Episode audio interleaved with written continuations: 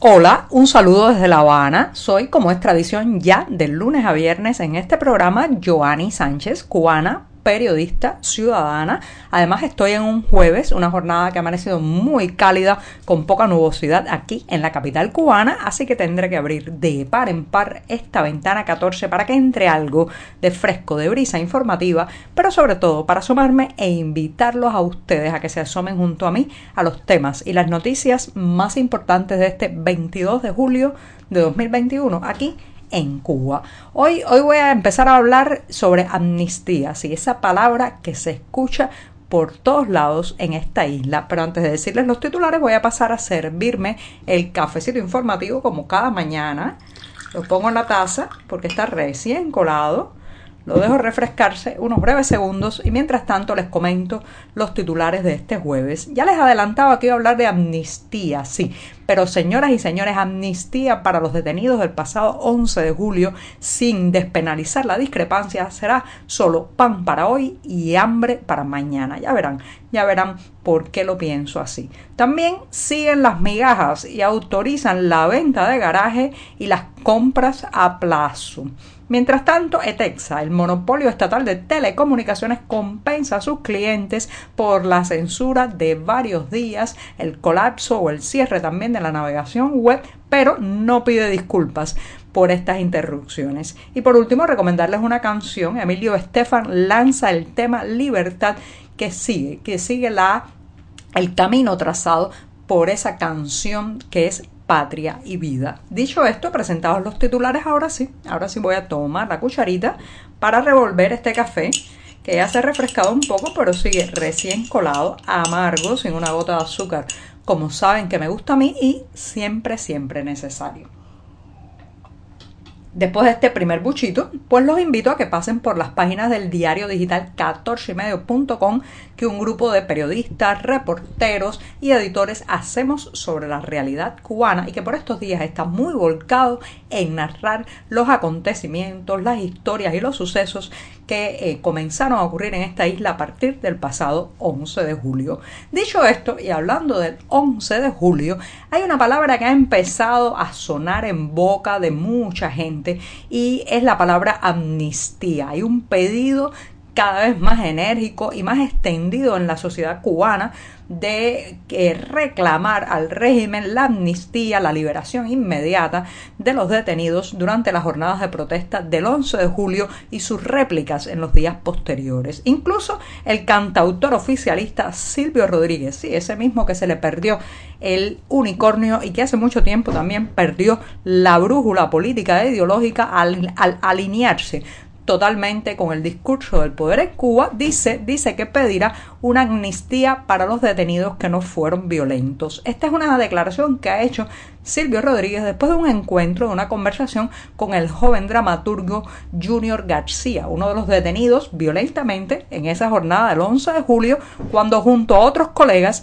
fue a intentar pedir unos minutos frente a las pantallas de la televisión el Instituto Cubano de Radio y Televisión de La Habana. Lo cierto es que después de este encuentro con eh, Junior y de escuchar sus testimonios, Silvio ha dicho que pedirá amnistía para los presos que no fueron violentos. Pero el mismo Silvio Rodríguez había negado hace unos días que hubiera habido eh, pues represión, que hubiera habido excesos policiales durante la respuesta oficial a esas protestas. Así que de pronto, donde dijo, digo, digo Diego, y ahora dice que pedirá amnistía. Pero señoras y señores, amnistía sin despenalizar la discrepancia, sin aceptar el disenso, la diferencia, la pluralidad que habita esta isla, solo será pan para hoy y hambre para mañana, porque sí, podrán salir de las cárceles esas personas que se manifestaron en las calles cubanas ahora, pero seguirá existiendo el mecanismo penalizador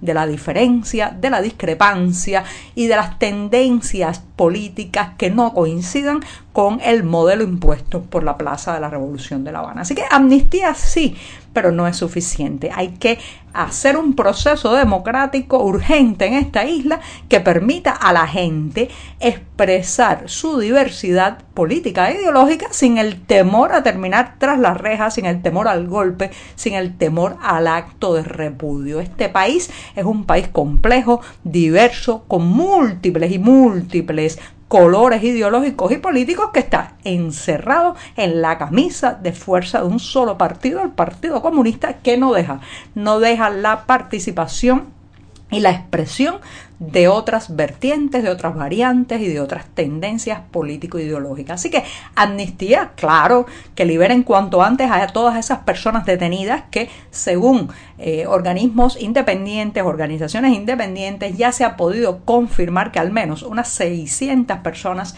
están arrestadas desde ese día, algunos en paradero desconocido, otros eh, ya eh, localizados por su familia en alguna estación policial o centro penitenciario. Incluso ayer hemos sabido de que un fotógrafo, el fotógrafo Angelo Troya, que salió con su cámara a grabar los sucesos del 11 de julio, ha sido condenado en un juicio sumario a un año de privación de libertad amnistía inmediata para todas esas personas, que hay mucha diversidad, hay pastores evangélicos, hay artistas, hay estudiantes universitarios, hay personas eh, pues eh, obreras, hay, hay menores de edad detenidos todavía, amnistía inmediata, pero no basta, no es suficiente. La amnistía tiene que venir con garantías y con la despenalización inmediata y para siempre de la discrepancia en este país. Si no, si no volveremos a tener presos políticos y presos de conciencia.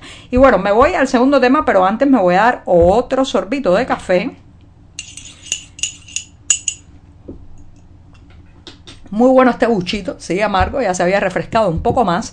Señoras y señores, las migajas continúan. Después de la explosión social y de que el pueblo cubano levantara su voz enérgicamente pidiendo un cambio de sistema y la renuncia del Ejecutivo, especialmente del gobernante Miguel Díaz Canel, y coreara en las calles la palabra libertad casi como un mantra eh, social, pues gritamos libertad, ahora han venido algunas migajas. Sí, las migajas son algún tipo de flexibilizaciones para compensar, acallar, calmar los ánimos sociales, pero no pasan de eso, de migaja, mucho eh, muy poco alpiste para justificar las jaulas, la jaula social, la jaula política, la jaula represiva. Y entre esas migajas acaban de anunciar que se van a permitir, escuchen, escuchen lo que se va a permitir, miren esta migaja, la envergadura de la migaja, se va a permitir la venta de garaje y también se van a permitir las compras de algunos productos en las tiendas estatales a plazos. O sea, hubo que lanzarse a la calle,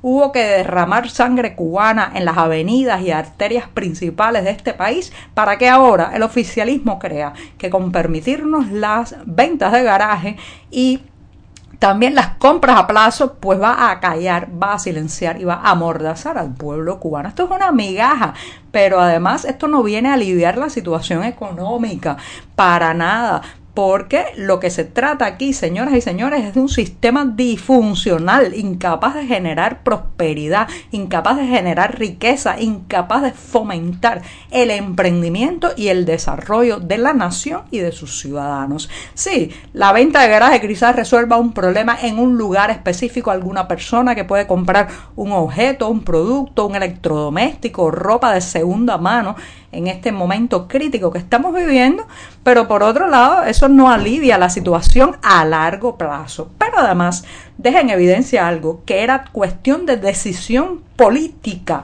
Tuvimos que lanzarnos a las calles para que flexibilizaran lo que sencillamente era una cuestión de voluntad del Ejecutivo abrir o no. Hace ya algunos años se prohibió la venta de productos importados y la comercialización de mercancía traída al país. Y ahora, Ahora, años después de estrecheces, de controles, de multas contra eh, los comerciantes que osaban incumplir esta medida, ahora, ahora nos abren la venta de garaje y además de eso, la compra a plazo. Fíjense, fíjense la lentitud de los cambios que está intentando hacer el oficialismo cubano. A ese ritmo, a ese ritmo, mis bisnietos tendrán, tendrán por allá por cerca del siglo, eh, del próximo siglo, algo más de libertad.